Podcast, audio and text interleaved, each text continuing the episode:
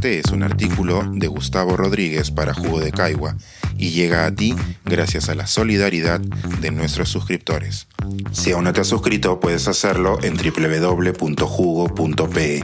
Ahora puedes suscribirte desde 3 dólares al mes. En agosto nos vemos. Un diálogo entre padre e hija a propósito de una novela póstuma de García Márquez. Pa, ¿has visto que van a publicar una novela de García Márquez? Claro, si es la noticia literaria del año. Imagínate que después de 10 años de muerto, ¡plin! aparece la novela de un genio. ¿Y cómo así? ¿Ya la había acabado?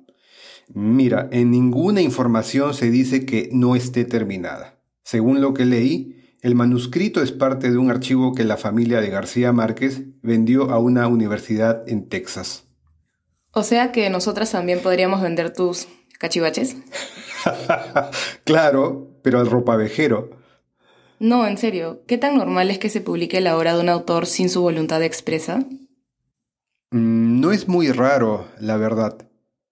Creo que la publicación póstuma en general parte de la premisa de que ningún escritor invierte tanta energía en escribir para que nadie lo lea.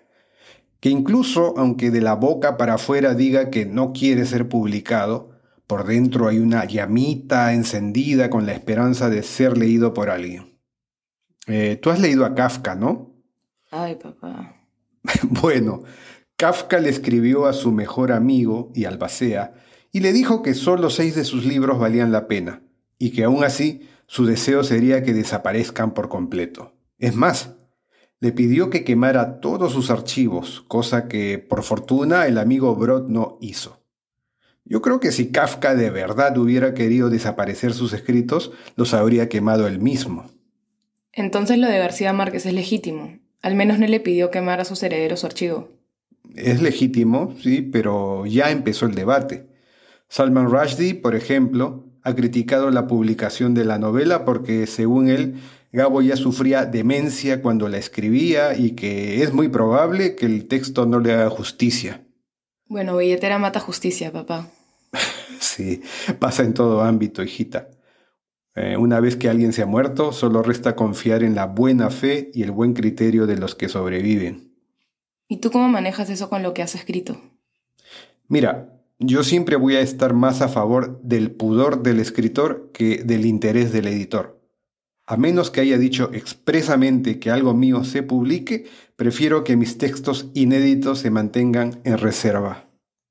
Papá, pero si eso se tomara siempre en cuenta, nos habríamos perdido de libros valiosos que han sido rescatados por las familias de los autores, como el de Irene Nemirovsky, o las cartas o los diarios. Mm, mira, lo de Nemirovsky sí trasciende nuestra conversación porque no solo es una novela excepcional, sino que su voz nos retrata la Segunda Guerra Mundial mientras ocurría. Y las cartas, una vez recibidas por el destinatario, ya no le pertenecen al autor. La de los diarios sí me parece una situación ambigua. Si los tomo como cartas íntimas que uno se escribe a uno mismo, su publicación ya depende de la buena fe de quienes sobreviven.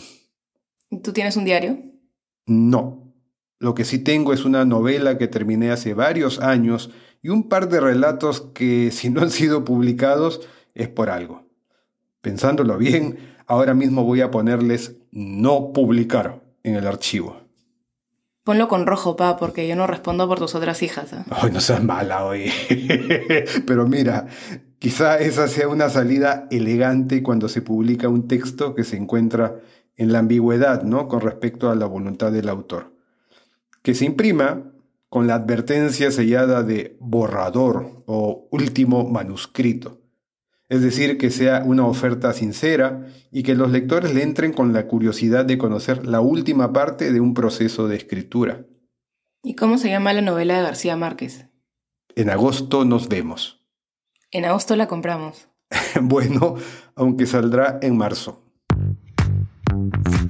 Suscríbete a Jugo y espía en vivo cómo se tramó este artículo. Nuestros suscriptores pueden entrar por Zoom a nuestras nutritivas y divertidas reuniones editoriales.